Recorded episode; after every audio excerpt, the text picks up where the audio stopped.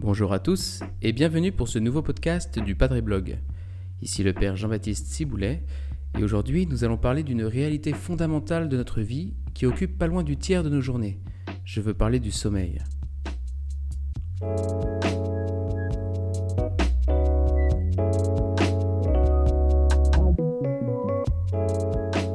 Finir une tâche urgente, s'amuser jusqu'au bout de la nuit avant de retourner au bureau, ou voir une bonne série d'une seule traite, qui n'a jamais rêvé de ne pas avoir besoin de dormir J'ai d'ailleurs lu récemment que le département de la Défense aux États-Unis a alloué un important budget à l'étude d'un oiseau que l'on appelle le bruant à gorge blanche. Cet oiseau a la caractéristique de pouvoir rester éveillé jusqu'à 7 jours d'affilée en période de migration lorsqu'il descend de l'Alaska jusqu'au Mexique. Ce comportement lui permet de voler de nuit et de se mettre en quête de sa nourriture la journée sans prendre de repos.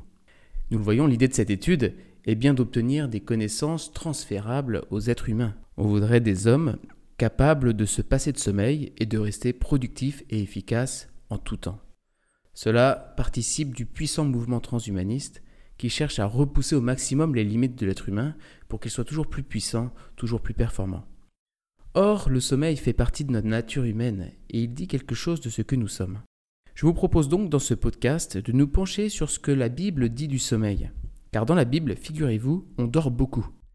Je vous propose de nous arrêter sur quelques-unes des significations du sommeil. Ce podcast ne sera pas un tuto pour bien dormir, je ne vais pas vous parler d'infusion ou de plantes, je ne vais pas vous donner des conseils de literie, pour cela vous avez tout ce qu'il faut dans Santé Magazine ou Marie-Claire.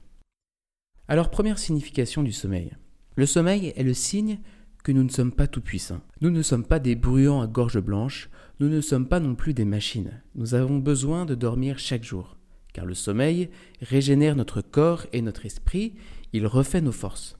Notre besoin de dormir nous rappelle que nos forces sont limitées. On dort habituellement pendant la nuit, selon le rythme posé par Dieu dans sa création. Et il est intéressant de remarquer dans le premier récit de la création le petit refrain qui scande chaque jour. Il y eut un soir, il y eut un matin. Ainsi, le nouveau jour commence le soir. C'est pour cette raison que les Juifs célèbrent l'entrée dans le sabbat le vendredi soir, par exemple. Mais c'est aussi pour cela que nous, chrétiens, nous célébrons le dimanche à partir du samedi soir à l'office des vêpres. Cela nous dit quelque chose d'important, vous voyez. Une journée commence avec la nuit qui la précède. Cela veut dire que notre manière de vivre une journée est conditionnée par la nuit qui la prépare. Spontanément, on aurait plutôt pensé que la nuit est ce qui clôt la journée en accordant le repos, véritable récompense du travailleur. Mais nous le voyons dans cette perspective, la nuit apparaît comme ce qui prépare la journée en amont. Avant d'agir, l'homme doit commencer par faire le plein de force. Cela signifie que l'homme doit d'abord recevoir avant de donner. Il doit d'abord se recevoir avant de se donner. Deuxième signification que je vous propose. Dormir permet de s'ouvrir à la relation. Dans le second récit de la création, Dieu crée d'abord Adam, un être humain à différencier. Il n'est ni homme ni femme. Et cet être humain reçoit pour mission de dominer sur la création. Or, face aux êtres vivants, l'être humain ne trouve pas de partenaire qui lui ressemble et avec qui il puisse entrer en relation.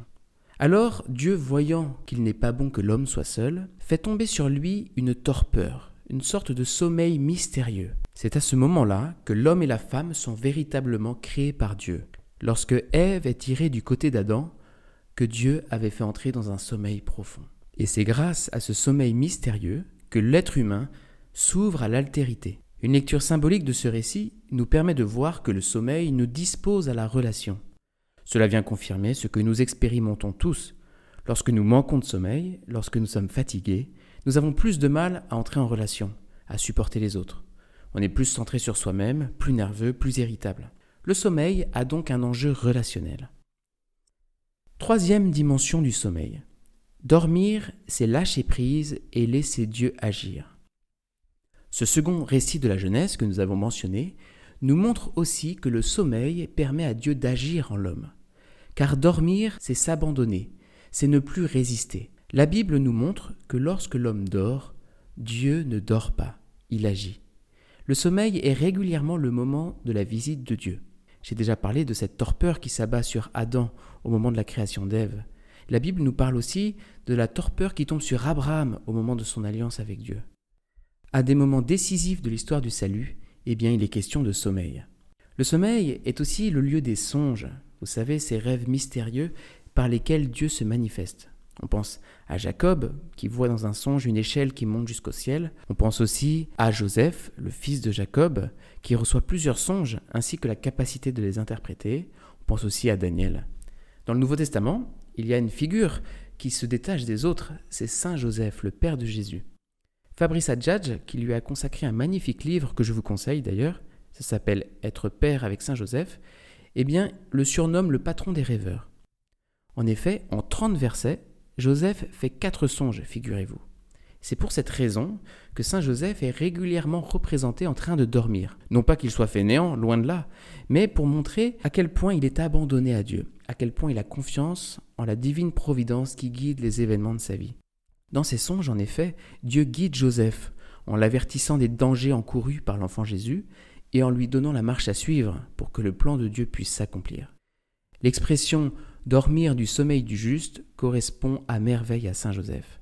Car si Joseph parvient à dormir malgré les événements bouleversants qu'il vit, c'est qu'il a une confiance absolue en Dieu et qu'il cherche à faire la volonté divine de toutes ses forces. Joseph nous montre que lorsque l'on dort, on accepte de ne pas tout contrôler et on se remet humblement dans la main de Dieu. À propos des songes, je suis frappé d'entendre régulièrement le témoignage de personnes d'origine musulmane à qui Jésus se manifeste dans des songes. Il y a quelques jours encore, un paroissien me racontait avoir rencontré un homme musulman qui, en passant devant une église sur laquelle il y avait une grande image de Jésus, a reconnu l'homme qu'il avait vu dans un rêve quelques jours plus tôt. Et cet homme, c'était Jésus. Ce type d'histoire, on l'entend assez régulièrement et on voit des personnes se rapprocher de l'Église, voire même demander le baptême suite à des songes. C'est assez étonnant.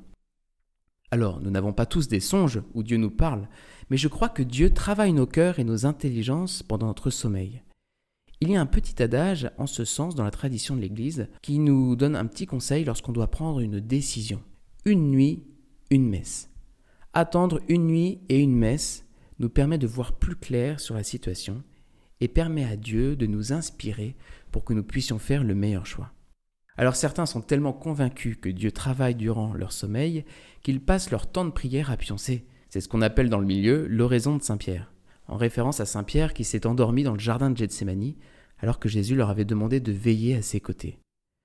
Lorsque vous priez un petit moment dans une église ou chez vous, il vous arrive peut-être, vous aussi, de vous endormir. Pas de panique, pas de culpabilisation si c'est le cas.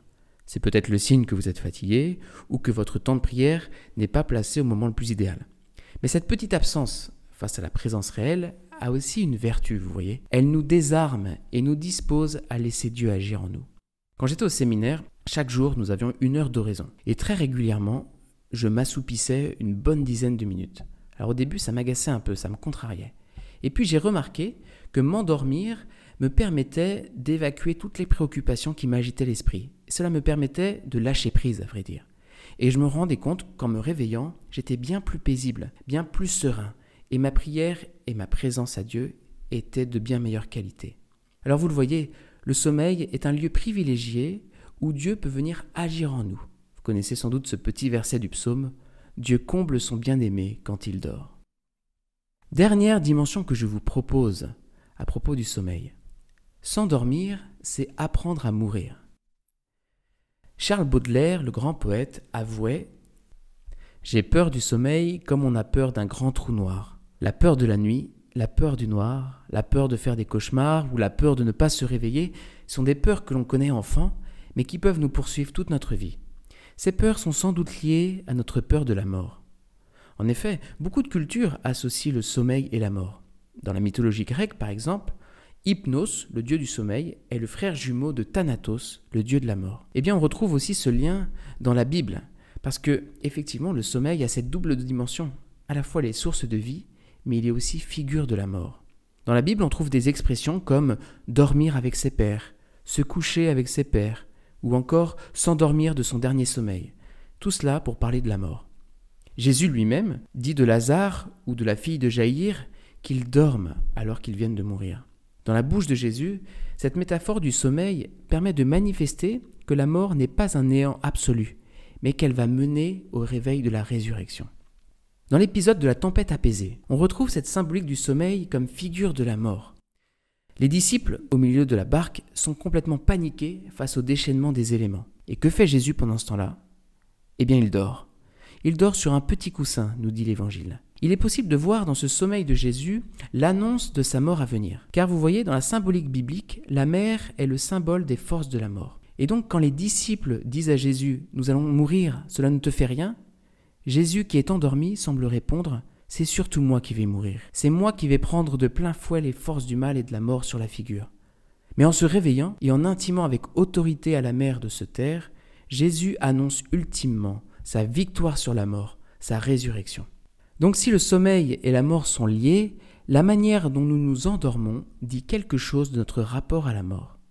Car s'endormir, nous l'avons dit, c'est lâcher prise, c'est accepter de ne pas tout maîtriser, c'est reconnaître qu'on a des forces limitées, c'est donc reconnaître que nous sommes mortels. Et si s'endormir, c'est mourir un peu, alors se lever le matin, c'est déjà ressusciter. Mais si vous êtes comme moi, peut-être que vous n'avez pas dès le matin une si belle gueule de ressusciter. Prendre conscience de cela, c'est sans doute quand même une manière d'habiter spirituellement ce moment du lever. S'éveiller à la vie que Dieu nous donne à nouveau, une vie plus forte que la mort, une vie promise à l'éternité. Avant de conclure les amis, je veux préciser que dans la Bible, le sommeil n'a pas toujours une note positive. Quand Paul exhorte vigoureusement à sortir de son sommeil, il s'adresse à des hyperactifs qui se livrent à la débauche et au péché. L'image du sommeil employée par Paul vient exprimer la torpeur de l'âme, l'état de mort spirituelle des pécheurs qui laisse s'éteindre en eux toute flamme d'activité spirituelle. Jésus lui-même incitait régulièrement ses disciples dans l'Évangile à veiller, à attendre son retour de façon vigilante, par une prière fervente et une charité intense. Le paradoxe de la veille humaine, c'est que pour bien veiller, il faut avoir bien dormi. Nul ne peut donc veiller perpétuellement. Pour être attentif et vigilant au passage de Dieu dans notre vie, il nous faut être reposé et en forme, et donc il nous faut dormir. L'imitation de Jésus-Christ nous dit le démon ne dort pas. Eh bien, ne cherchons pas à lui ressembler et faisons attention à bien dormir. Voilà les amis, ce podcast se veut un encouragement à prendre soin de notre sommeil. Prenons conscience de sa valeur spirituelle. Prenons conscience que notre relation à Dieu est engagée dans notre manière de vivre le repos et le sommeil. Et donc par conséquent, ne soyons pas surpris qu'il y ait un combat spirituel à mener pour bien se coucher et s'endormir. Cela engage notre volonté. Mais c'est aussi un don de Dieu. Lorsque Dieu fait alliance avec son peuple et leur fait la promesse de leur donner une terre, il leur fait cette autre promesse. Si vous gardez mes commandements et les mettez en pratique, je mettrai la paix dans le pays et vous vous coucherez sans que rien ne vienne vous effrayer. Le sommeil paisible est donc un don de Dieu. Pour terminer, je vous laisse avec les mots prononcés par Siméon lors de la présentation de Jésus au Temple. Ces mots sont devenus la prière de l'Église lorsqu'à la fin du jour, à l'office de compli, elle s'en remet avec confiance à la miséricorde de Dieu. Maintenant, ô Maître souverain, tu peux laisser ton serviteur s'en aller en paix selon ta parole car mes yeux ont vu le salut que tu préparais à la face des peuples, lumière qui se révèle aux nations et donne gloire à ton peuple Israël. Chers amis, merci beaucoup d'avoir écouté ce podcast. Continuez à nous suivre sur les réseaux sociaux, abonnez-vous pour ne rien manquer de nos prochains contenus, et moi je vous dis à bientôt.